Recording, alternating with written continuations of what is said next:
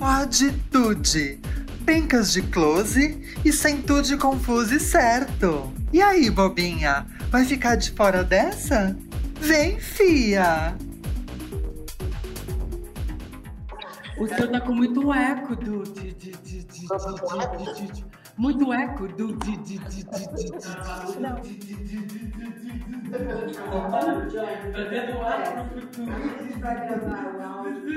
Está no ar Pode Tude, o podcast delas, as mais mafiosas do Bafom.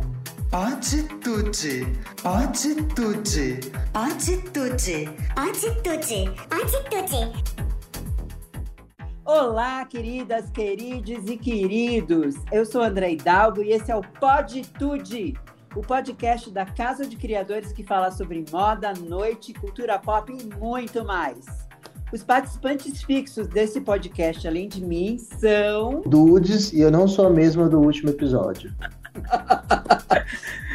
eu sou Neon, tô aqui imitando a Dudes, não sou a mesma do último episódio. Olha, eu sou a Johnny, eu também não sei de nada, eu acabei de acordar, eu tô toda amassada, ainda bem que vocês não estão vendo a minha cara.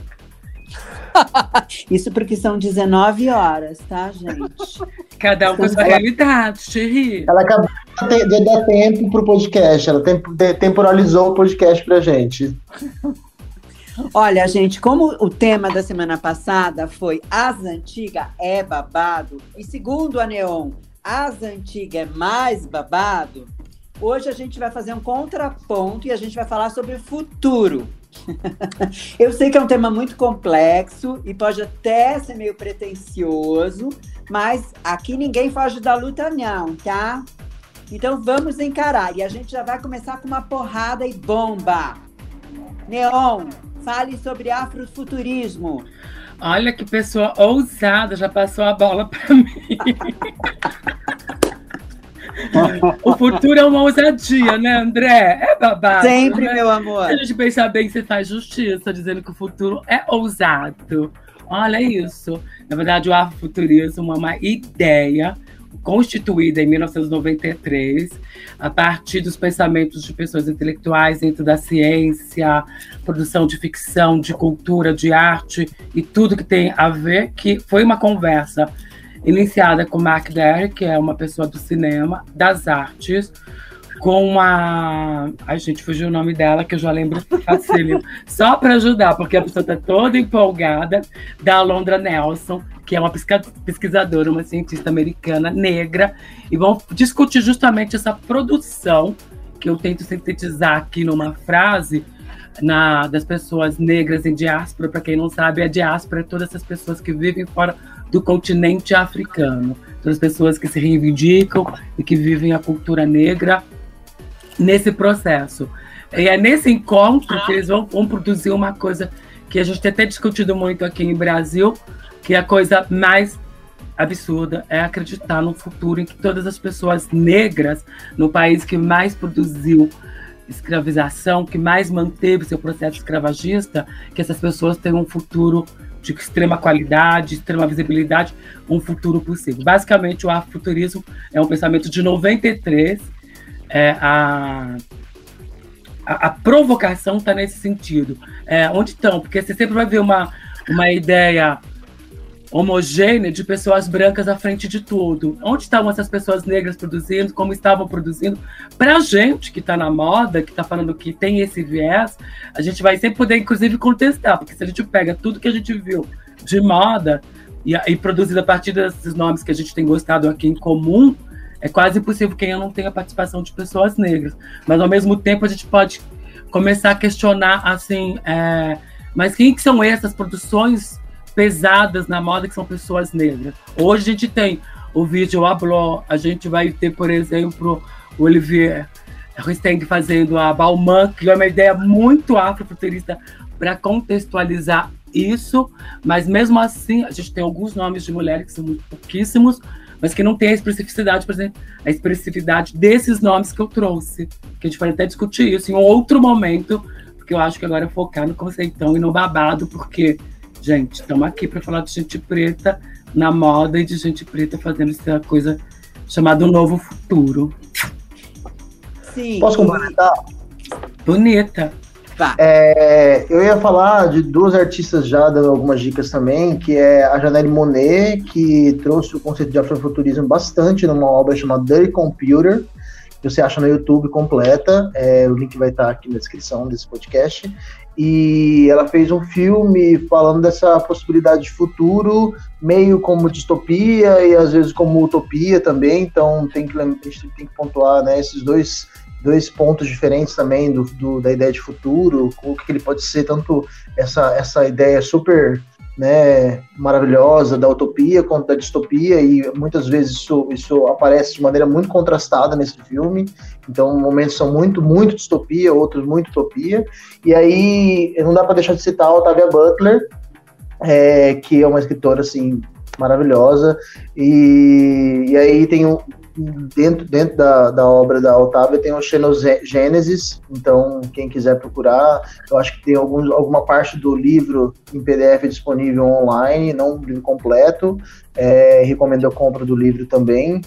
E, e aí ontem eu estava dando uma procurada sobre o tema para a gente, enfim, e aí não tem como deixar de, de citar o Sanha, né, o The Futuristic Sounds of Sanha, que na década de 70 já está pensando uma possibilidade de, de futuro também pelo, pelo som, então acho que de alguma maneira, mesmo antecedendo o conceito de afrofuturismo, de fato acaba, acaba adentrando né, como uma estética possível aí da música para o afrofuturismo.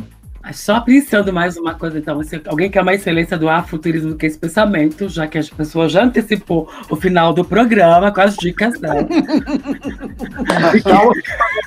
e, que não, e que não é babado, gente. Pantera Negra, que foi o filme com toda aquela estética de um quadrinho já produzido no passado, que só foi adaptado para as telas, já estava nessa discussão. E se é para pensar mesmo, vou fazer uma provocação, já que você fala tanto de afrofuturismo, de consciências, etc, etc. Será mesmo o futuro tão mais especial que o passado quando a gente pensa em nação como o Egito? Será mesmo que o futuro precisa só do futuro, ele tem passado?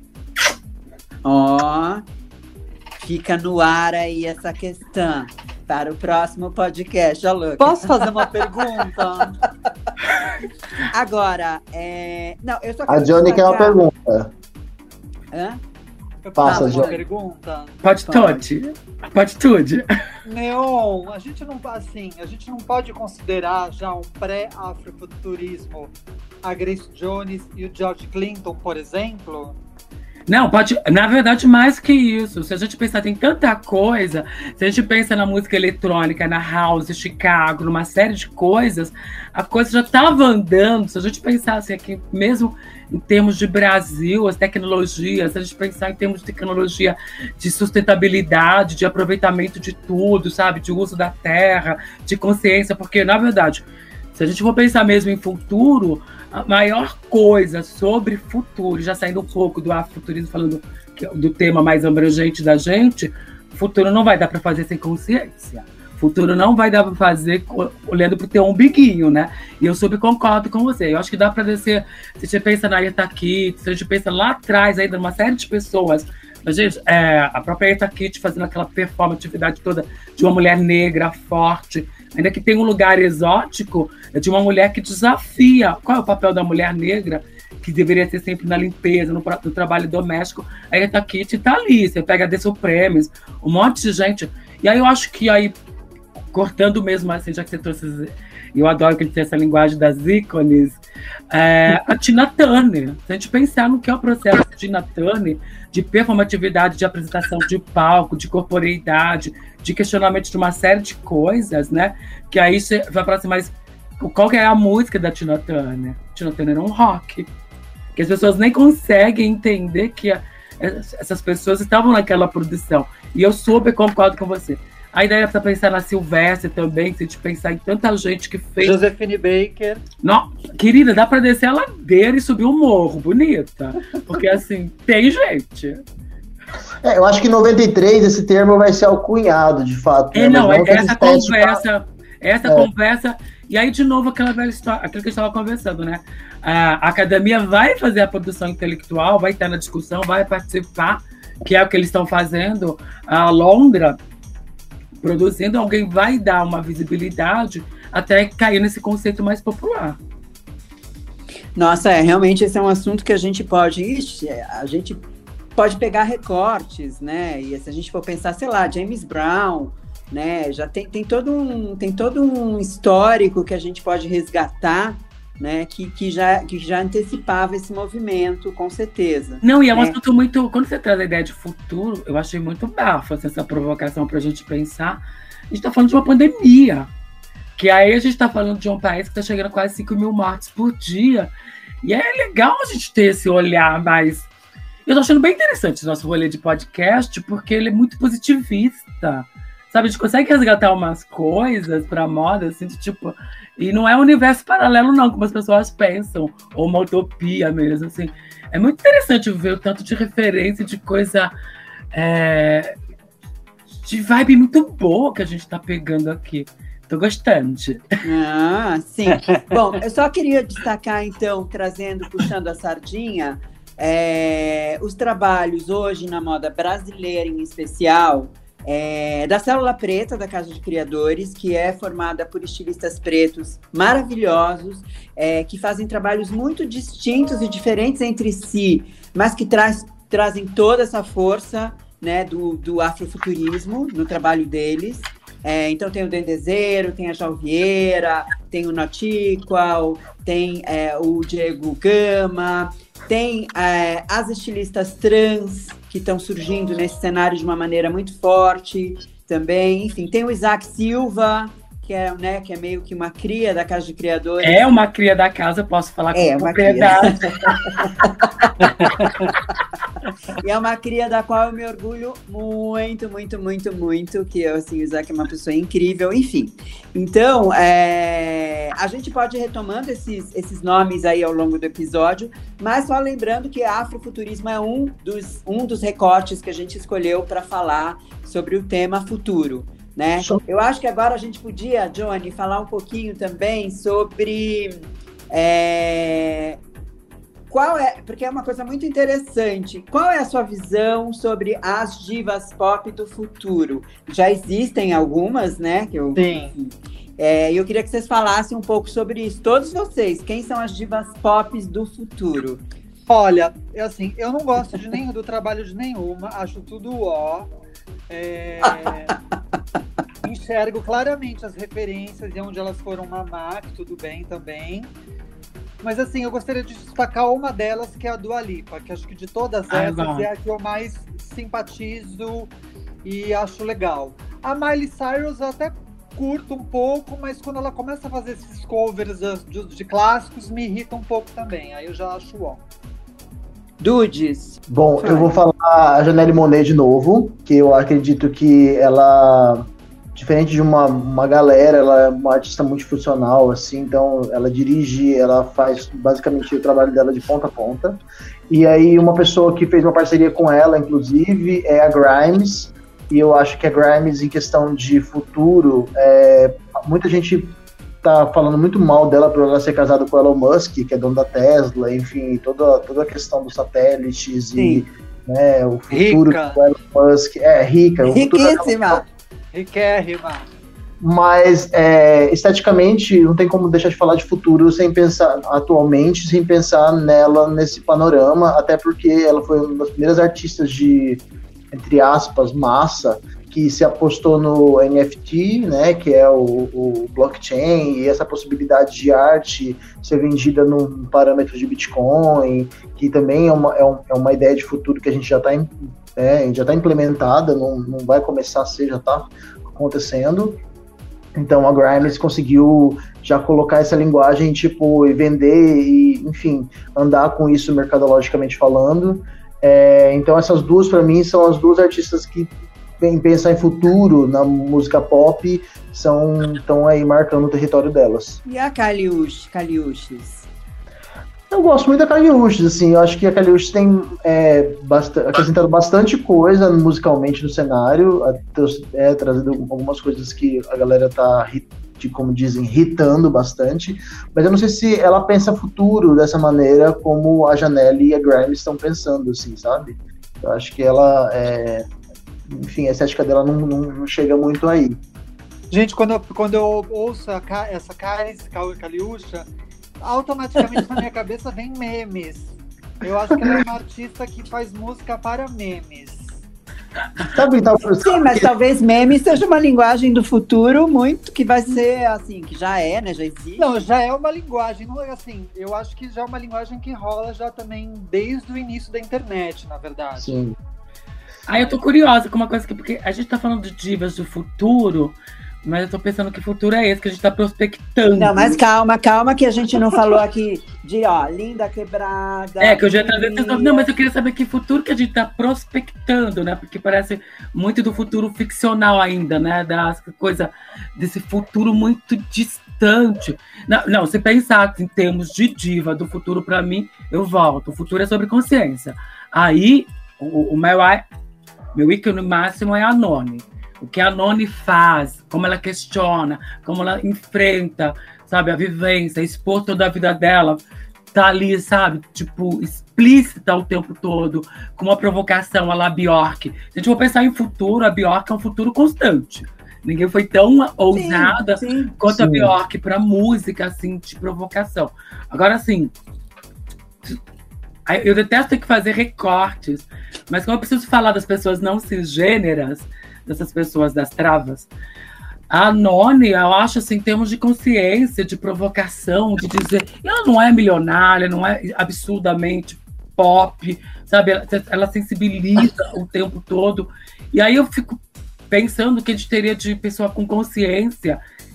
E, e aí sim, se futuro é uma possibilidade de chegar lá, e a gente vai envelhecendo no país em que a média de vida de pessoas trans é de 29 anos, eu olho para a Lineker, assim, negra de pele retinta, com aquela performatividade, com aquela beleza, ocupando espaços inimagináveis.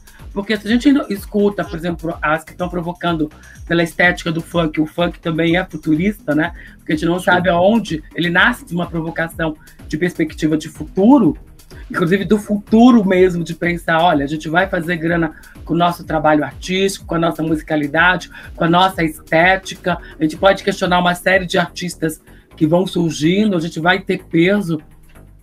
A Lineker está num lugar que você fala assim, quem é o público da Lineker? Quem é que escuta? Não, é, sabe, não é só. Porque eu escuto desde, tipo assim, de pessoas da antiga MPB, você pode falar assim, se existe essa antiga MPB, de que tem essa, a, a, essa MPB mais tradicional, de como toda essa gente, sabe, da geração Z que escuta a Lineker. Então, assim, se o futuro para mim. E agora que estou refletindo com vocês, que são essas provocações, me parece que o futuro é uma ideia atemporal, né?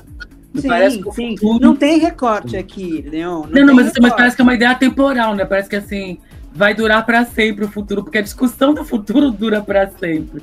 Estou refletindo aqui com a gente. E aí, nesse sentido, eu fico pensando, a que consegue, né, para todo mundo. É pessoa no recorte, porque, infelizmente, né, André? É uma sociedade que produz, né? Tipo assim, olha, onde você faz seu atendimento médico, quem é que vai tomar vacina no Brasil? É, são mais 11 novos bilionários e a gente está aqui pagando as contas.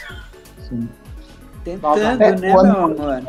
E da Jupe, eu acho que esteticamente, né, falando de, de- dessa ideia de, de futuro estética que está meio colocada aí, não que isso seja uma possibilidade de futuro mesmo só, é, a, a linha Jupe, né, não tem Ah, como mas tem Ventura Profana, Lexi Girl, a gente tem, sabe, Sim. essas meninas novas do rap, imagina, Tem Mel. no rap, é muita gente, Cecília Delacroix, sabe? Ai, tem muita gente, gente. A gente não pode fazer uma lista para um outro episódio, só fala nome. Podemos. A gente começa só falando nome e termina falando nome. ah, acho que ia ser babado. né? Manauara Clandestina, Charmonet, Verônica Valentino, Ah, olha Linda Quebrada, Urias, Jupe do Bairro. É, Nossa, Linda Leona Quebra- Vingativa. Leona Vingativa, eu acho. É, pede, Leona Vingativa. pede. Bicharte, gente, olha Bicharte fazendo. E todas Bicharte. muito jovens. E assim, tem uma coisa muito interessante, né? Quando a gente começa a buscar isso, a Pablo Vittar, por mais que vocês possam ter críticas da Pablo, tá lá, é um fenômeno. Tem, tem que se reconhecer. Ah, não, não, não. Ela estava na minha lista, sim, sim. Então, a assim, Pablo- aí o. Quando você começa a fazer. A gente tem- agora isso é muito novo, né? É gente do Brasil todo, né? Agora, só, eu só não peguei nomes do povo lá do sul. Sabe que a gente tá com problema com a Xuxa? Deixa eu só citar que eu acho que vale a ocasião. Hoje mesmo eu abri o Twitter e a Catumirim tá lançando um single chamado Futuris, Futurista Indígena. Então acho que é super caso com o que a gente está debatendo aqui, porque também é essa perspectiva, Ah, né? total. do- mas também que se cola aí no futurismo indígena e Não, É, gente, e aí? O, o futurismo indígena, inclusive, eu acho que vai ser a grande novidade. Mas já é, as Já pessoas é. indígenas Já é, mas já estão vai... discutindo, já estão discutindo. É que é isso. É, a gente tem que lembrar que quando vai falar de povos indígenas ou povos originários, a gente aplica a xenofobia que o, o Ocidente cultivou muito bem, principalmente o Ocidente, né? É, e o Ocidente intelectualizado. Porque se você pensar bem, as culturas andinas já estão discutindo há muito tempo o bem viver. E aí, para encerrar o pensamento, gente, você pode até ter preconceito com o transporte, mas o futuro é coletivo, tem que ficar bom para todo mundo. Esse é o babado, que é a cultura do, do bem viver. Eles estão discutindo justamente assim, olha, tipo, se por outro lado, olha, mas é bem interessante isso, se por outro lado a gente começou a pensar no bem viver, no, no, no- no individualismo que traz esse futurismo, vai todo mundo morar no lugar, no mega prédio, tem que fazer isso para cidades ficarem gigantes, a gente vai ter que pensar em vidas coletivas. Treme, treme. Copan, É, o Copan, ele talvez seja ali uma. Ele Uma também já foi, acho que, uma, um- um- uma imersão no futurista, né? Ele foi uma visão futurista do Niemeyer, né? De, de- não deixa de ser, né? Ele- você pode falar, pode não curtir a obra do Niemeyer e tal, mas eu acho que o Copan traduz um pouco esse. esse né? Não, Porque e é o uso Copan, ele racional é da atual, cidade, ele né? E é o uso racional da cidade, né? Muito mais gente no espaço que condensa, etc. A gente pode discutir isso, que- é ou não é, mas é o uso racional da cidade. Você não precisa Sim. sair destruindo tudo para construir mansões. Os caras pegam uma região que tá ali estreita, pequena, falam assim: olha, como que a gente faz para aproveitar esse espaço aqui? O lote é só essa parte aqui, tem esse empecilho aqui no meio. Aí eles foram bem inteligentes em fazer aquela curvatura toda e, toda, e produzir aquela dimensão, né? É, é interessante pensar em Niemeyer como um todo, assim como um arquiteto realmente futurista, porque como que a arquitetura influencia né, na nossa cosmologia e nos nossos corpos, assim, mesmo que você não vive em São Paulo, você sabe que o ícone de São Paulo é o Copan. E aí como que isso tem todo uma, uma- um signo que fica né, marcado na nossa cabeça. Assim. Aí você pensa a construção de Brasília, né, aquela ideia meio louca que foi Brasília, que é Brasília, mas assim, é, como ela é arquitetada na maneira dos prédios, é tudo muito, né? O que, que é o Congresso, o que, que é aquilo, é meio. É sempre né, numa visão muito assim, além. Então. Além de arte, né? É de arte. Que é bom para a gente pensar, porque existe um movimento artístico que vai se chamar futurismo com essas perspectivas, né? Que tem manifesto e tudo. Então, assim, Sim, sim, sim, sim. A gente vai falar sobre isso também. É, se vocês quiserem, a gente pode até falar agora, né? Mas na verdade, eu ia fazer um. eu já quero fervo, já tá muito sério esse babado. Gente, eu achei que fazer um sobre a intelectual. Catumirim. Fala, Como é? Não, porque eu- quando, ele, quando você falou do da Catumirim, eu cheguei a ver o- um teaser dela. E aí, a hora que eu bati o olho, a estética é meio, é meio McQueen, meio Jean Paul Gaultier dos anos 90. Eu achei incrível esteticamente. Que é Thierry Mugler. Exato. Futuro é o passado. Meu Deus do céu, essa mulher é, é aficionada pelo Thierry Mugler. Não, Porque nesse caso os nomes fazem jus. Para quem não sabe, que no episódio anterior, que quem não escutou, por favor, escute. Nós falamos muito sobre. Ah, quer dizer, a Neon falou muito sobre o Mugler, mas eu concordo totalmente, tá, Neon? Concordo em gênero, número e grau. É, vocês querem falar um pouco sobre futurismo, então, que já estava aqui na pauta? Gente, posso falar do meu futurismo? Ai, Alô? prefiro. Qual é o seu futurismo, Johnny? Eu quero ferver, gente, já. Johnny, me fala primeiro como é que você mantém essa pele futurista sempre. Bia, que não dá, é que eu tô, sempre uso uma luz mais no truque que é pra disfarçar. Futuro é a luz. O futurismo chegou com o Johnny, com a pele do Johnny. Começa daí. Mas fala, Johnny. Não, então, essa coisa do futurismo que nem a gente começou a falar de Niemeyer, da arquitetura. Gente, era muito Jetsons, muito Corregis, muito Pierre Cardin, que era a ideia de futuro dos anos 60. Super. Sim. Disso? Sim, que Não, talvez sejam, os- sejam os- um dos mais emblemáticos mesmo, porque transformaram isso numa estética muito forte, muito marcada, né? Que até hoje você bate o olho. Isso é muito incrível na moda, né? Você bater o Sim. olho e você sabe a referência, você sabe de onde vem, você sabe de quem é. Você, Mas- é- Por exemplo, quando a gente vai para Brasília e a gente dá um rolê na- nos lugares, gente, aquilo é um cenário de ficção científica, é uma coisa impressionante. Sim, Sim, verdade. é, Não, é eu tenho um pouco de eu amo aflição, eu tenho aflição, eu tenho aflição de Brasília, assim. Eu também. Eu Eu, tenho, eu tenho muita aflição. E a verdade, eu não desigualdade, né? Que Brasília produz, né? É o ó. É. Tipo, o lugar do Fervo é um, aquele Planalto Central mesmo é uma coisa muito. É, um É, ele é de arte mesmo. É, é, tipo assim, parece que não é pra habitar, não é pra viver. Não é pra. É, poder- mas eu entendo, dá para entender muito o pensamento por trás, que, a lógica desse pensamento que tem por trás. É, só que na prática, né? Porque na teoria deve ter sido incrível. Você imagina, você chega lá, tem, tem o bloco, tem a- a o setor das oficinas mecânicas. Se- é um bairro só de oficinas mecânicas. Tem o setor dos hotéis. É tudo setorizado, é muito louco. Você anda na rua, as pessoas te olham como se você fosse um ET. Tipo, o que essa pessoa tá fazendo andando na rua? Ninguém Gente, anda na rua em Brasília. Se a gente pudesse setorizar uma cidade nossa, então, por exemplo, ala das maquiadoras, ala dos pais, ala das tias. Ala das dramáticas. Eu seria da ala das dramáticas. Ala dos EQs, eu gosto mais. Onde você pode dar o EQ que você quiser e você não vai ser julgada. É, Mas puxando assim do, da arquitetura que o Júlio falou, que a gente está comentando no Neymar, eu acho que eu até comentei para o André da gente não falar sobre modernismo para a gente trazer isso em outro momento, é verdade. mas, o que- mas o que está acontecendo também, por exemplo, na década de 20, é, com o balé de Bauhaus, vai pautar muito o que, vai, é, que a arquitetura da, da década de 40 vai trazer. Então, acho que pensar também a moda aí, a partir do balé de Bauhaus, ali, todas as formas geométricas, é muito essa estética que vai né, descambar em Jetsons e, e todas aquelas formas arredondadas, os shapes redondos, as marcações, Carro não tem voador. voador. Não tem como né, não pensar Schlemmer fazendo as, as retas e tudo mais. Não, a É, gente pensa pensar A gente pensa né? que essas pessoas vão chegar em Dubai. A gente tem Dubai com uma perspectiva absurda de futuro. Agora tem uma coisa que é muito incomum, né? Porque a gente está vivendo aquele, aquele futuro agora. Porque não era todo mundo que tinha acesso a isso. Você não podia falar Há 100 assim. anos depois, né? Não, e, e muito assim, a gente está falando de uma distância também. Ainda que a Barhaus tinha uma proposta de vamos difundir, vamos fazer isso para ser popular, a gente consegue ter acesso a essas informações muito tardia, né? É uma coisa. É bem interessante, que é isso que eu estou pensando o tempo todo que a gente está falando. Não tem um futuro. em- é, é impossível fazer um futuro sem, essa- sem esse passado. Tô passada. Não, claro, claro.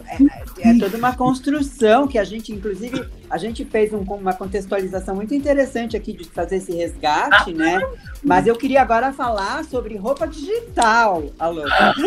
Iris Van Happen. Iris Van Happen, pronto. Vai fazer o que a dona Iris está fazendo, gente. O que, que é aquilo? O tempo todo com impressoras digitais de 3D para fazer as peças, para construir, para fazer a manutenção. Depois vai para passarela. Tipo, é muito bafo. Quem faz Meu o amor, futuro mas agora tem as roupas digitais, a roupa que a roupa, tipo a Gucci, que tem os tênis, é, que é digital, que você não que você vai comprar e você vai usar na sua foto, na foto que você vai fazer pro seu Insta. Mas- Ah, não, desculpa, né, André? Mas aí, tipo, tem que ser bem honesto, querida. Eu sou uma pessoa, tipo, na boa, gente, você dá conta de um tênis digital, é uma coisa sua. É a mesma coisa que a Queen o boy digital. Desculpa, eu sou uma pessoa sensorial, eu tenho que apalpar, veludo é veludo, você tem que sentir a coisa Ai, vibrando. meu Deus, boy digital eu não quero, não. Não, eu É, quero nada, amiga, nada. real Eu quero da. IQ digital.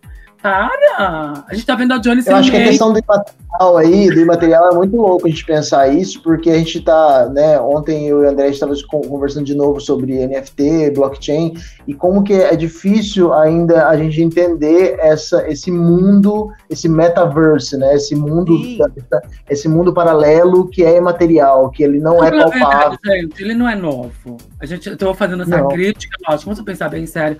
É, Eu acho bem interessante a provocação da Gucci. Tava brincando com isso, mas é bem. Porque, assim, é a mesma coisa. Eu me corto minha cabeça e coloco no corpo. Eu vou lá e uso o Photoshop para colocar uma outra roupa. É, sabe? Isso é muito mais provocador que a gente imagina, porque isso é um fato. As pessoas querem muito mais. Se a gente parar para pensar, é, é, é, nós chegamos nisso que o Lepotivski vai dizer no dessa busca do luxo, ou mesmo o Bauman vai falar, uma série de pessoas vão sair um pouco. É que não dá para não pensar em questões de sociedade. Olha, Johnny já. Ai, gente, gente a gente tem que fazer uma correges, a Johnny com esse óculos correges. Tem coisa mais do futuro. É, mas aí, a gente para para pensar, é, é, a, o poder da construção da imagem sobre futuro.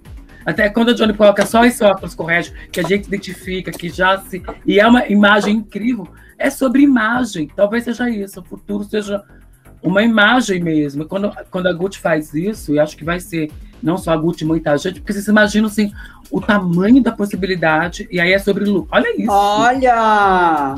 Vou fazer, pera que eu vou fazer uma foto aqui. Tem que fazer, para uma viseira. Tá, põe. É, é isso, é sobre viseira sabe? É sobre imagem. Então, é sobre construção. A viseira. Eu, eu, eu, amo essa ideia da viseira, assim, que é essa sobreposição de uma. Não, e esse óculos de, de, de, visão, de visão ampliada, de visão reali, de realismo ficcional, né? Que você coloca e você passa a participar de uma coisa ficcional. Realmente é, é bem interessante. Agora, assim, o que é mais revolucionário, e também para a gente pensar, e são as pessoas que estão dispostas a pagar só pela imagem. Não, então, exatamente, isso que é mais louco. E, assim, isso, isso vai acontecer cada vez mais, gente. Porque, assim, acontece, né? várias... a gente vê as pessoas que. Mas não é muito distante, porque essa ideia da. Eu acho que é quase como um mantra, né? Você vai se projetando, né? Fala assim: olha, eu tenho a imagem, logo eu vou ter de verdade. Sei lá, eu tenho a imagem, eu sou, é isso? Eu, a, eu pareço, eu sou, é isso? Não, e tem, tem olha, gente, tem tudo, tem a criptoarte, tem tudo tá caminhando nessa direção. Gente, tem o sexo, OnlyFans. OnlyFans! Eu não quero ver é, no vídeo, gente. Eu quero atender fisicamente. Não, o, e o mais louco do OnlyFans é que o OnlyFans. Aí o sexo acho que pode ser um outro assunto é, para um outro podcast. Ah, porque assim. Isso, é, isso é uma loucura. A gente pode ficar aqui horas falando sobre isso. Né? Assim, é o teu vizinho, é o teu amigo que tem um OnlyFans, você vai ver ele transando com outras pessoas. Isso é muito. Isso é, é uma quebra de paradigma. O, o, o, mundo pornô entrou em ebulição por conta disso. Né? A, Acabou. A Anitta abriu um OnlyFans, gente. Gente, é. a, a M Journal tem um OnlyFans. Eu acho que a Casa de Criadores tem que ter um OnlyFans também. Eu acho mas, que eu quero só ver o da Madonna. Eu quero ver o da Madonna. Tem que ser de putaria. Mas então, como, falando de Madonna, a erótica, a erótica também despertou, né, imageticamente, imaterialmente, porque, né, não é material girl, é erótica, é, como que isso criou um imaginário imenso sobre a Madonna, que, que não corresponde com a realidade, de fato, porque aquela pessoa hoje, né, mas aquela imagem continua existindo. Então, você hoje acessa o clipe de, de erótica, você tá tipo, uou, wow, peraí, essa é Madonna, eu quero essa fase da Madonna. Então, essa imagem corresponde a, a, uma sensação. E isso é muito interessante, porque uma coisa não, não existe sem a outra. Então, a gente não vai, não vai existir sem a tecnologia mais, né, né, nesse momento que a gente vive, e nem a tecnologia vive sem a gente. Então, essa questão do OnlyFans, por exemplo, do sexo virtual, ou do acesso a uma imagem né, da pessoa, você vai lá no Twitter ver a pessoa pelada e tal, é, é uma coisa que, que acaba conectando com a outra. Então, você quer pegar o boy ou a girl ao vivo, mas tem esse, esse momento do, da quebra do fetiche, dessa, né, que é via imagem. Então, ou, ou, ou da, da, do, do, fetiche que acontece via imagem, né? Porque tem isso sim também. Você não, às vezes não deseja a pessoa e você vê ela pelada e você começa a desejar. Ou você vê uma. uma, uma ou ao contrário forma... também, né? Ou ao contrário também. Mas eu acho que tem uma, eu acho que também é uma coisa que a gente tem. Uh, da atualidade, que é o imediatismo, que é essa coisa que a moda soube tratar muito bem no Veja Agora, Compre Agora. E é isso, aquela velha história. Eu quero ver o produto, quero sentir o produto.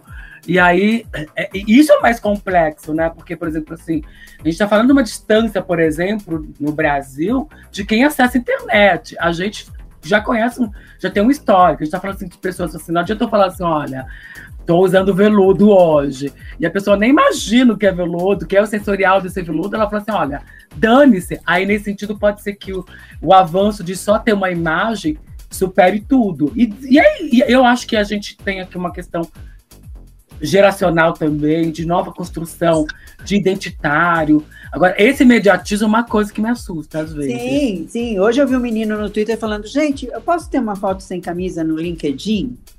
Eu falei, tipo, eu pensei, hã? Mas depois eu falei, não, claro, daqui a pouco isso vai ser comum, isso vai acontecer. É, Prestação de serviço, né? Porque o LinkedIn é para você vender seu trabalho, querida. As profissionais do sexo estão aí para isso. É, Exato. não que eu acredito no LinkedIn, porque eu acho Agora eu queria fazer um recorte sobre Madonna. Ela, ela, ela fez tudo, né? Ela seria o futuro também, porque, gente, ela fez tudo. Você estava falando daquele período de erótica, eu já estava em Ray of Light, que ela fez tudo. Inclusive, descobrir uh, estilistas novos, promover coisas novas. Agora, de novo, quando ela faz. Gente, ela é o futuro também. É a John. Essa pergunta é direcionada a John Lúcio.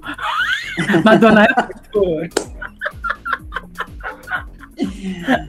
Bom, quer falar Só alguma não... coisa, Johnny? Não, Zé Leão falou tudo já, louca. Fala, Dudi. Esse, essa questão do tênis da Gucci, por exemplo, né? Ah, realidade aumentada. Você consegue visualizar o tênis é, via celular, aplicativo, mas você não consegue senti-lo. Né? Mas isso de alguma maneira também pode ser um, um medidor do que realmente importa é, na questão de produção. Então, por exemplo, eu vou e lanço cinco modelos digitais e eu, eu tenho aderência em um, um, um desses designs, e os outros quatro não. E em vez de eu produzir cinco tênis, talvez eu consiga produzir só um deles. Eu penso também que isso pode ser uma experiência que já vem acontecendo há alguns anos, por exemplo, é, alguns aplicativos de, de bonequinhas, de doll, que você vai montando a roupa, você vai vendo combinações, que pode, de alguma maneira, é, diminuir um consumo é, é sem consciência. Você acaba comprando, você tem um consumo aí de uma moeda digital, de um cartão de crédito, você tem essas roupas, mas você não precisa talvez comprar 10 peças físicas. Aí você fala, não, eu quero, eu montei esse look aqui, eu quero isso, então eu vou comprar esse.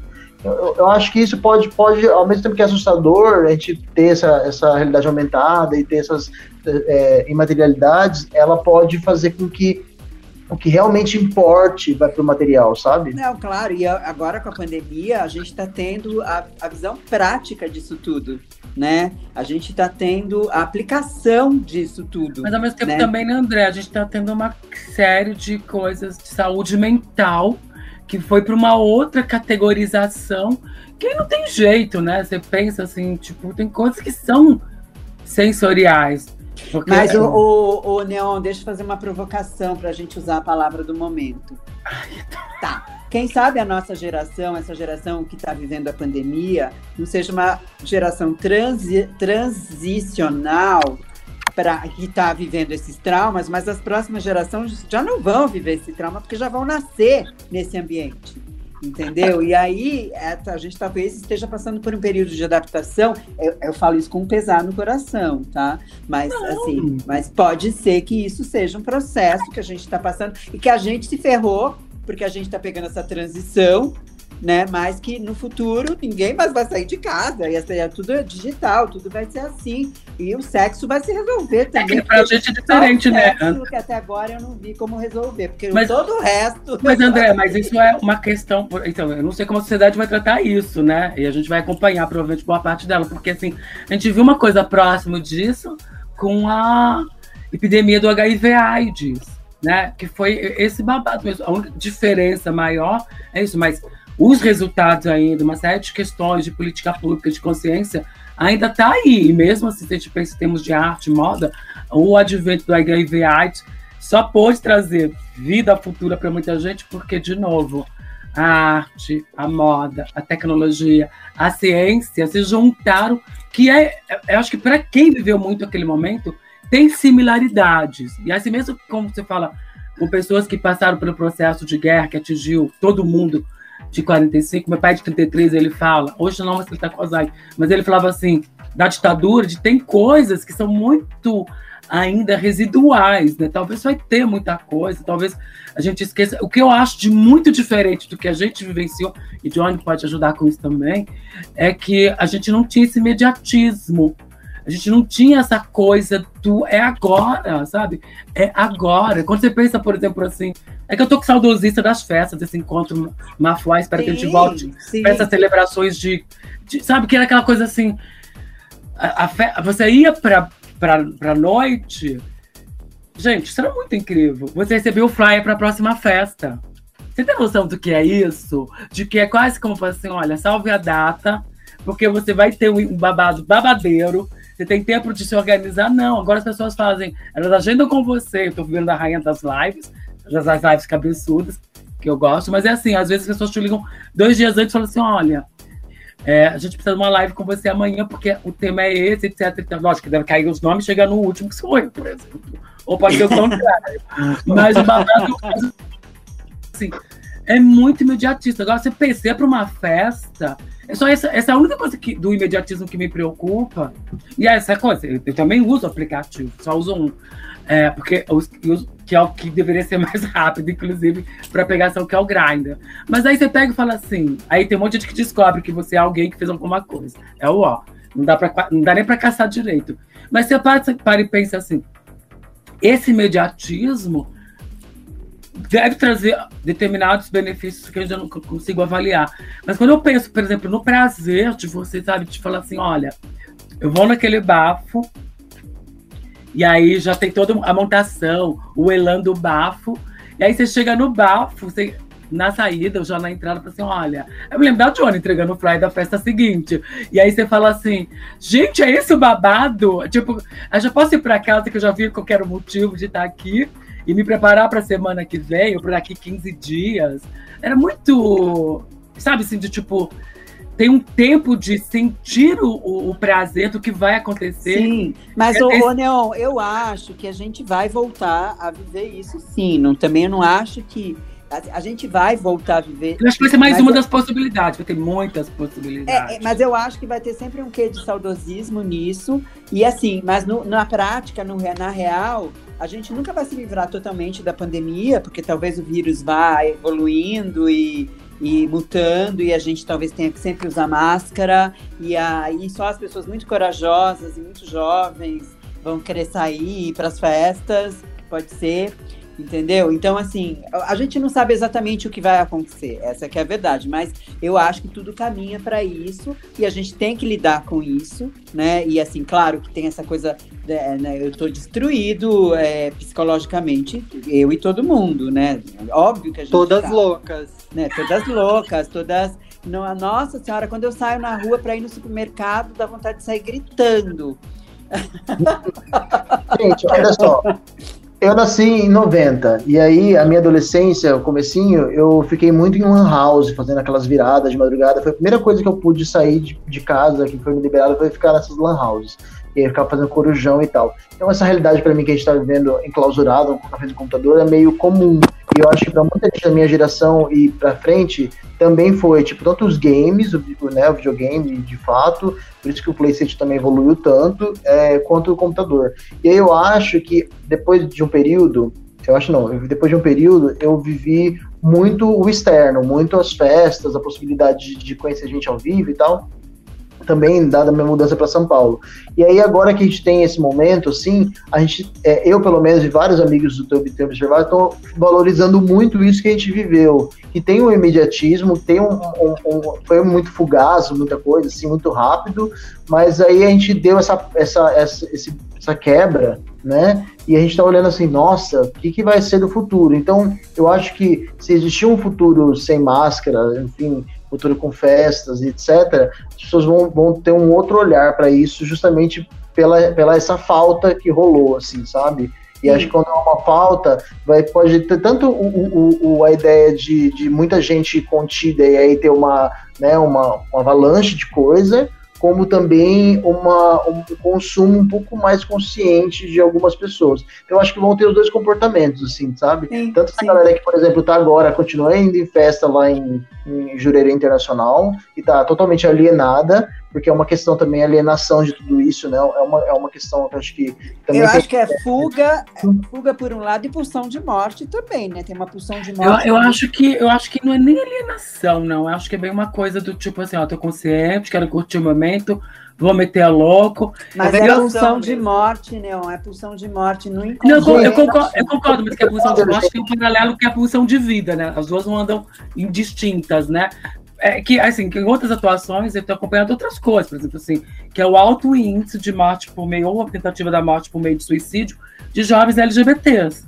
Que isso não é diferente daquele período do HIV AIDS, sabe? Tipo assim, que era uma coisa muito. Tem coisas que são. É que a, a gente vai escutando aqui, a única coisa que eu tô tendo assim de convergência é que o, o futuro é incerto e diverso. O resto você discorda de tudo. Então, o resto eu concordo com tudo, é o contrário, eu concordo com tudo. Porque a gente vai se embrenhando, assim, a gente vai vendo que o futuro é possível. Só isso, é a única certeza. 100% Não, que e tem assim. que ser, gente, porque a gente tá é, vivo, não é tá indiscutível, é indiscutível. né? A gente fala da pandemia, quando eu trago HIV, a gente vai pensar em uma série de outras. H1N1, uma série de coisas que a gente passou, que virou, que viralizou. Tipo, ai, cadê a André? Volte. Eu tô aqui, eu só vou dar comida pro meu gato, que ele tá me enchendo o saco. Ah, então Tá. não é vida privada. Mas Você não vai deixar a gente você dando pro gato, dando comida pro gato. Foi É, mas- atender. Quando eu falo de alienação, de- não é uma pulsão de morte, não. É uma galera que, que nem. A, Eu acho também que acho que não. Eu acho que é uma galera que tem condições, que pode. Gente, é Mas- isso. negando, que tá negando mesmo. A Sara, acho que foi acho é isso. falando agora sobre isso. Tipo assim, que ela não acreditava no vírus, ela votou no Bolsonaro, ela não acreditava no vírus. Isso Uma se- no Big Brother. Uma semana antes dela entrar no Big Brother, ela tava em festa. Quando ligaram pra ela, confirmando a entrada dela no Big Brother, ela tava dentro de um banheiro de uma festa e ela não acreditava, com todas as provas, tudo acontecendo, ela não acreditava. Então, eu acho sim que é uma alienação, sabe? Acho eu sim que é uma... sei, de verdade, eu não sei. Eu Mas dá acho- pra entender, dá pra entender. Não, não, eu acho que vai além, gente. A gente pensar bem, em termos de Brasil, é muito profundo, assim, por exemplo, assim, é, é- é porque não tem distância, por exemplo, se vai para Jurerê, para onde que vai, ou a pessoa que vai no baile funk aqui no bairro. Sim, sim, não. E eu digo, que, eu digo que dá pra entender, gente, não é que eu concorde, obviamente. Não, André, não, Mas- digo assim, eu acho que isso aqui não, pra mí é só isso.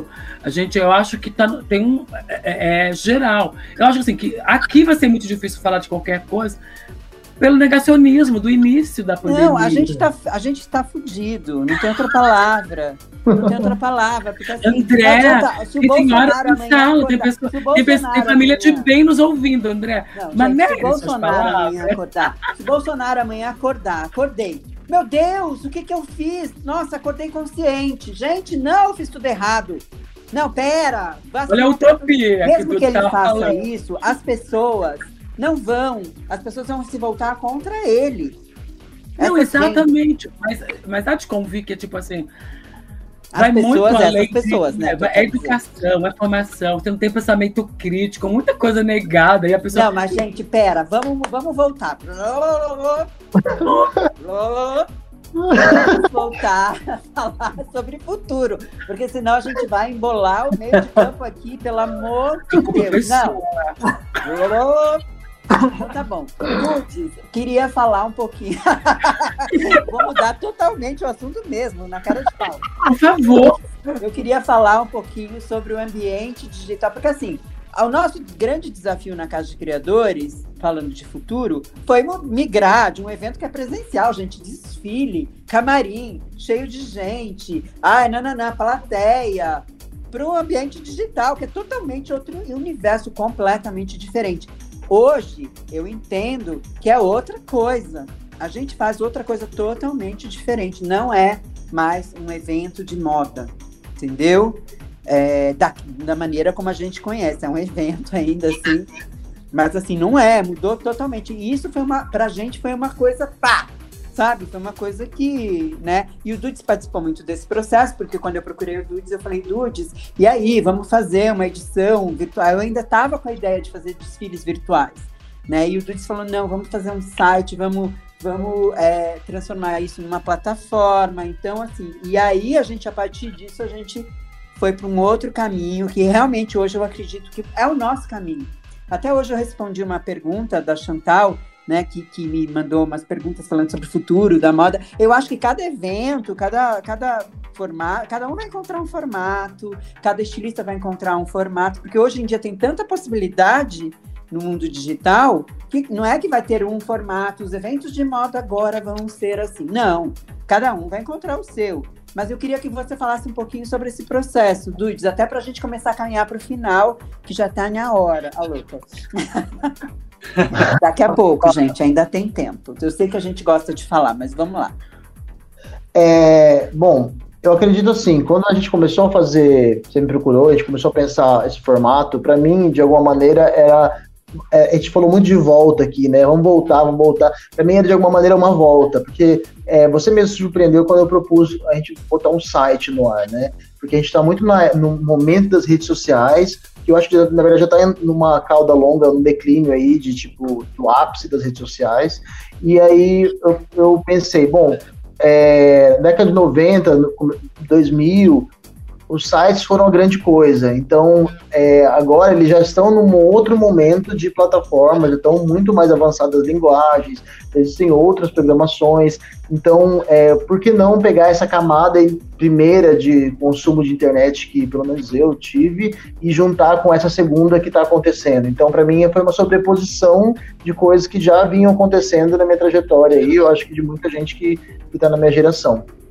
É, e aí, acredito que pegar esses desfiles, alguns vezes foram desfiles e outros produções audiovisuais, é, ou só de fotografias, e trazer para uma plataforma, nada mais é que destrinchar um pouco mais a, fundo esse conteúdo. Então, é, pelo menos na, na, minha cabeça, assim, não muda muita coisa, tipo, na, na, forma de se fazer, mas sim na forma de se apresentar isso. Uhum. É, acaba, acaba ramificando, sendo mais rizomático o, o, o a apresentação, de, porque vai para vários lados e não só num canal único de, de comunicação.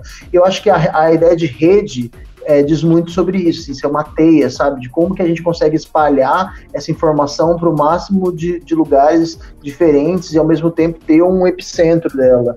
Então, trazer a Casa de Criadores para esse ambiente mais, né? Já estava no ambiente online, já tinha um blog, já tinha uma linguagem. Como que a gente adapta isso para o novo momento e, querendo ou não, a, é, né, o paradigma da, da, da, da pandemia, da quarentena, acabou empurrando a gente para isso. Então, é claro que a gente está no país muito escroto da gente viver nessa, nessa, pandemia em relação à saúde, mas eu, eu senti que a gente teve que se, se esforçar para achar saídas online, né, no digital. Então, é, no final das contas, eu vejo que uma coisa não deixa, de ser um, não deixa de ser um evento, mas também se torna uma plataforma digital. Então ela se desdobra aí, né? Ela vira um, um verso dela mesma. É, e aí eu penso nessa linguagem, as coisas são orgânicas e às vezes inorgânicas. Então eu gosto muito de pensar dessa maneira, como que as duas coisas coexistem, né? É, esses dias eu vi uma, uma artista, Larissa Machada, falando que, que, até o inorgânico, digital, tudo isso que é tecnológico, ele também faz parte da natureza. Ele também é, é da, do natural. Então, para mim, é, não, não, não, muda muita coisa. Ela é só uma extensão, na verdade, de, um, de uma, de um uhum. DNA que assim. E não, né, para mim foi na real, assim, bem interessante. É, e o resultado ficou muito legal, né? O resultado ficou muito bacana. E, aliás, depois a gente vai deixar o link aqui embaixo também, é, tanto para os nossos sites, né? Que, que hoje é essa plataforma, quanto para a apresentação que a gente fez, né? Da, na, na, o evento em si, né? Que aconteceu é, em novembro, que foi todo digital, que ficou incrível. Então, a gente vai deixar o link aqui embaixo também para quem quiser ver. E agora, bom, eu vou fazer uma pergunta bem difícil, tá? Mas e daí? E daí? Eu não tô nem aí, meu amor. É, Johnny, quem representa o futuro para você? Se você tivesse que traduzir o futuro em uma pessoa. Ai, meu Deus.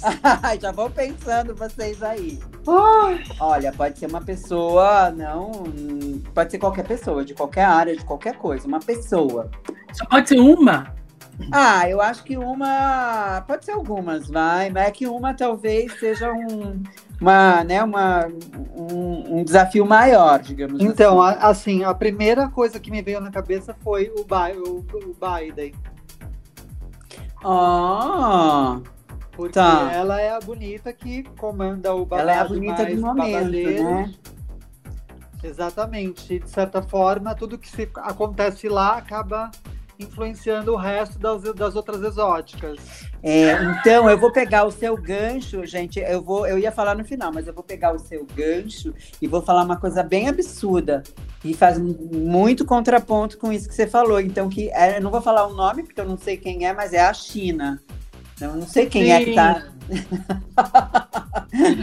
né? A China ou, enfim, fazendo meu contraponto de futuro. Eu acho que é É, a China está caminhando já Pro faz bem ou algum pro mal, pra- gente. Eu não tô fazendo julgamento de valor aqui, eu tô falando de futuro. Futuro China. Sim. É, fala, Neon. Ah, então eu vou ser mais ousada que vocês todos. O Egito. Porque se a gente for pensar em termos de história, o Egito era os Estados Unidos da antiguidade. Eles sabiam olhar o que estava acontecendo com todo mundo, evoluir as técnicas, refazer a tecnologia e dar conta de tudo. E passou por várias fases para escolher a melhor fase do Egito. Pronto. Tem Ah. egípcia, como diria minha amiga Johnny. E o Egito deu o nome essa semana fazendo a parada das múmias. Meu Deus, foi demais aquilo. Eu não vi tempo parando das múmias. Foi maravilhoso. ó. Múmias de um museu para o outro. São acho que 18 múmias, não sei se foram 13 ou 18. Rainhas e reis. Gente, pensa bem. E aí, só pra gente finalizar mesmo minha contextualização, o instrumental cirúrgico do mundo tem base no Egito. O atual instrumental cirúrgico, tá? Ó. A make Doido. também. E a Clóvis Bornai também. Esplendor e glória. Muito Clóvis Bornai. Nossa. Tudes, você. Gente, eu vou falar a Lily e a Lana Wachowski, que foi Ah. Quem, quem dirigiu Matrix e Ela também é muito novela. Eu não gosto As da Dudes. assim para mim, enfim, até ao- é, o processo de transição delas e tipo como publicamente e aí isso também tá no roteiro de Sense8, que também é super futurista. É, é para mim, enfim, isso no cinema e no, no, no seriado, né? É, não tem como não citar as duas. Tá, e antes então da gente ir para as nossas dicas, é, a última pergunta chave é: o que vocês esperam do futuro? Não o que vocês acham que vai ser o futuro, mas o que vocês esperam, o que vocês gostariam do futuro. Difícil também, eu sei. Olha, posso falar, louca? Pode. Eu acho que a gente realmente aquilo que você falou já anteriormente sobre o Covid, a gente não vai ter uma cura assim, tomar va- uma vacina X e todo mundo ficou linda, não. Isso é uma coisa que a gente vai virar uma gripe normal e a gente todo ano vai ter que tomar um reforço. Uhum, uhum. Mas também acho que quando as pessoas puderem retomar as vidas como era há um ano atrás, vai assim, vai ter uma explosão louca, vai ser meio Sodoma e Gomorra. Sim. Todas vão se jogar lindas, todas atentas. Você espera sexo do futuro, então, Johnny? É isso que você espera do futuro? Sexo? Não, também, e consumo também. Eu acho que todas vão comprar pencas. As grifes vão vender horrores. Sim. Sim, olha, é uma boa visão de futuro, Johnny. Também eu tô bem espero. otimista, eu, eu tô com você. Eu, eu espero esse futuro aí também, viu? De muito sexo, principalmente. Eu- alguém outro dia falou que 2024 vai ser o ano que as pessoas mais vão transar Tomara, mundo. gente. no universo. Também acho. É, Neon, o que, que você espera do futuro? Ai, eu acho que já tá aqui agora, esse encontro. Tipo, eu acho muito bafo as ideias diversas, a gente tem essa harmonia. Ah, espero de verdade que seja. Parece meio utopia, meio bobagem, assim, mas eu vejo ah, um futuro mais humano, mas assim, que as pessoas compartilhem mais, sejam mais dispostas a essa construção coletiva. Eu acho que a coisa mais maior consciência, assim, sabe? É muito triste ver um cenário de morte tão intenso, assim. E aí, se perguntar se tem algum amigo, todo mundo deve ter alguém aqui que morreu. Alguém que você fala assim, pô, não tinha a menor perspectiva dessa pessoa, é, sabe, desacoendar nesse momento. E aí tem essa coisa mesmo, assim, mas eu vejo muita coisa, tipo, que é tocante mesmo, sabe? Até quando ah, Johnny fala de Biden, uma série de coisas de política, eu fiquei pensando assim, gente, eu, dimensiono muito isso, mas fiquei pensando, gente, é isso, tá na nossa. É com a gente mesmo, já tá acontecendo. Uhum. Tipo, de verdade, não é nem de ser imediatista, essa tomada de consciência ampliada. Eu, eu jamais imaginei que eu estaria aqui nesse podcast com vocês, virtual. Eu não sei como seria o rolê, mas eu fico imaginando que seria, para finalizar mesmo, o que seria a festa no Glória de lançamento desse podcast. É a Ai, única ia coisa de verdade que agora você perguntou para mim assim. E a gente tem- e é bom, de, é bom de lembrar que na língua portuguesa nós temos futuro do passado, futuro do presente, futuro imediato. A gente pode Futuro conjugar os futuros. Futuro do pretérito. A gente pode conjugar vários. Futuro do pretérito Thierry Migler. A gente pode conjugar tudo. Gente, Vai sabe conjugar uma vários expressão futuros. que fala assim, tô pretérita. Eu falo sempre, eu tô pretérita do futuro. Dudes. Eu amo isso que a Neon falou, porque o lance da futurologia é, tem três pilares aí, que é os possíveis, os prováveis e os desejáveis. É, eu, vou, eu vou me delongar um pouquinho. Tem uma história que é a seguinte: construíram um grande computador e queriam fazer a pergunta que valia um milhão de dólares para esse computador, que era Deus existe. Aí fizeram, chegaram, ligaram o computador, fizeram uma reunião, aí perguntaram, Deus existe? Aí ele falou, se propôs a responder essa pergunta se é, eles fizessem uma missão, que era distribuir um microcomputador para cada pessoa do planeta. E aí foi, fizeram anos dessa missão, décadas lá. Quando construíram essa missão, ligaram essa máquina de novo, botaram essa máquina em rede com todas as outras, e aí fizeram a pergunta: e aí, fizemos tudo o que pediu, Deus existe? E aí o grande computador falou: agora sim. Então, Ó, É, 1984, George Orwell. total. é isso. Mas de alguma maneira a Big informação Brother. O Big Brother é Deus. chegando para todo mundo, assim, sabe? A gente conseguindo, por exemplo, o 5G aí, enfim, é, com todas as eminências que estão de fato acontecendo, a informação é, chegando a, a mais pessoas, de, de alguma maneira, é, é uma busca pela paz, é uma busca por uma harmonia aí. sim, total. Então, pra Total. mim, eu espero- isso, assim, dentro da realidade possível. É claro que se eu pudesse Sim. construir uma utopia, outra mais é, né, orgânica do que inorgânica, é claro que eu optaria por essa. Mas a gente já está nesse, nesse cenário, como que saída que a gente tem desse cenário, para mim, é essa, assim, Sim, informação sim. É, não, a minha resposta, a minha resposta era um, um compilado disso tudo, que é o amor, né? Eu acho que o amor vai ser gran- o grande revolução, o grande revolucionário, o amor vai ser revolucionário.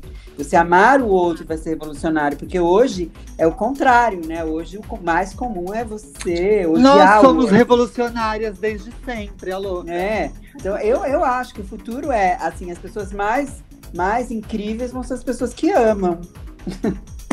Isso porque uma testa de vermelho com uma rosa no, no seu moletom, né? Uma rosa comunista, quase. Não, isso é outra coisa. O nome disso é oferecida mesmo. Quer pegar o quê?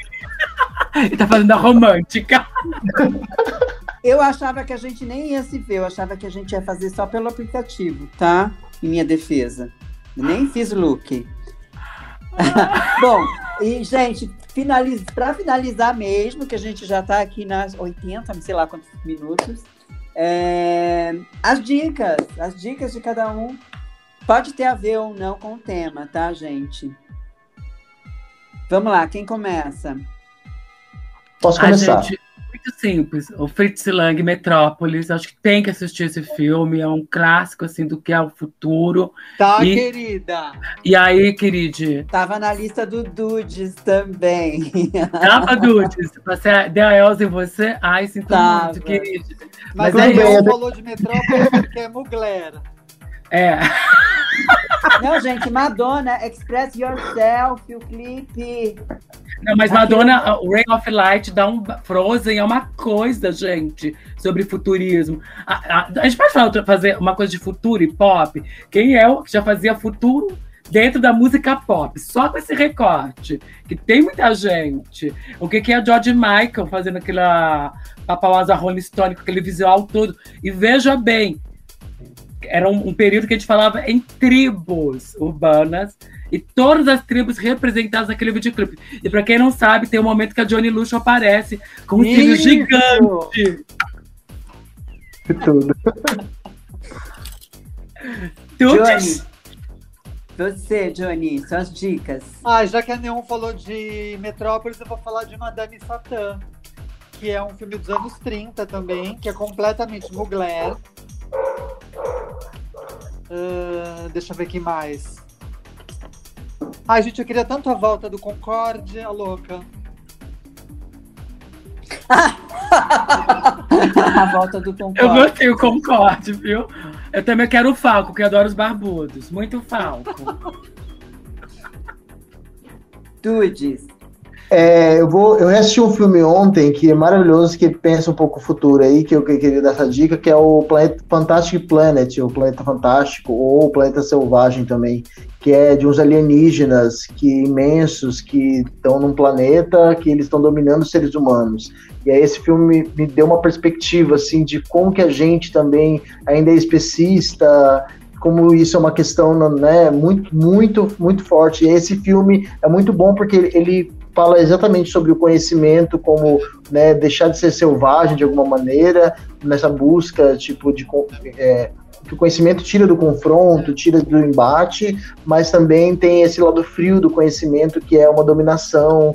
Enfim, esse filme é muito bom, é de 73, ele é da Tchecoslo- Tchecoslováquia e francês também. É, eu acho que tem no YouTube algumas partes dele, que Chique. é todo. Vou procurar.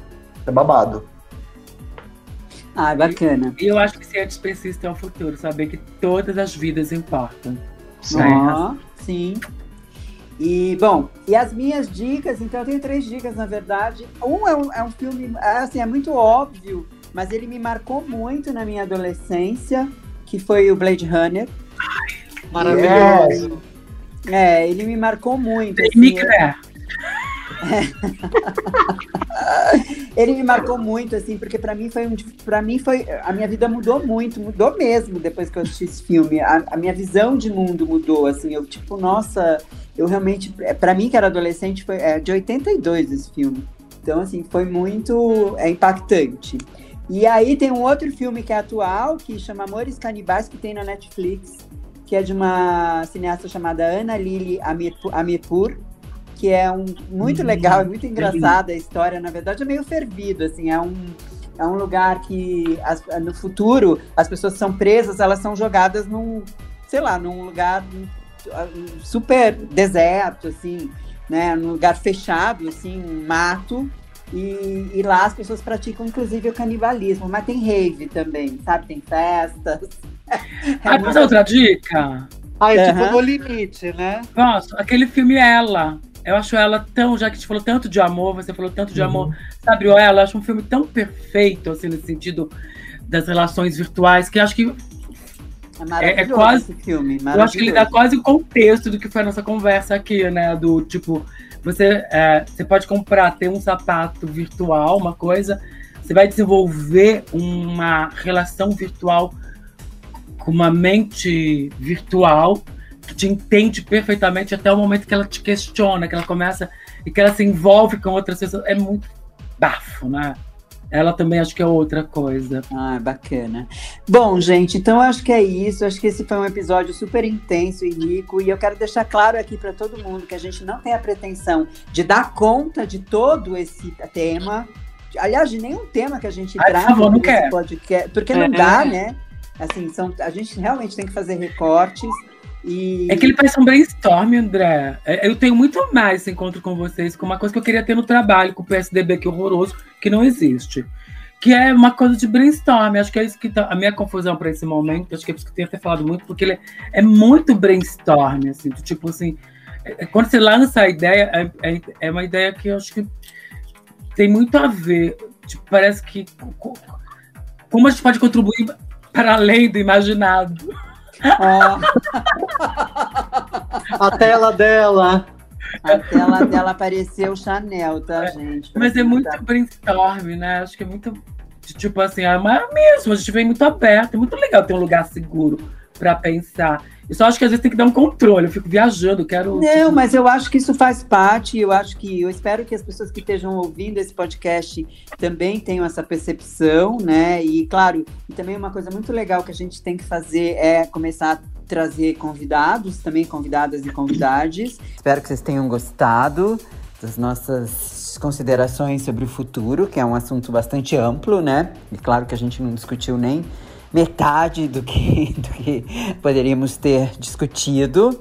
Mas é isso e a gente espera vocês na semana que vem. Um beijo! Tudo! Pencas de close e sem tudo confuso e certo. E aí, bobinha, vai ficar de fora dessa? Vem, fia!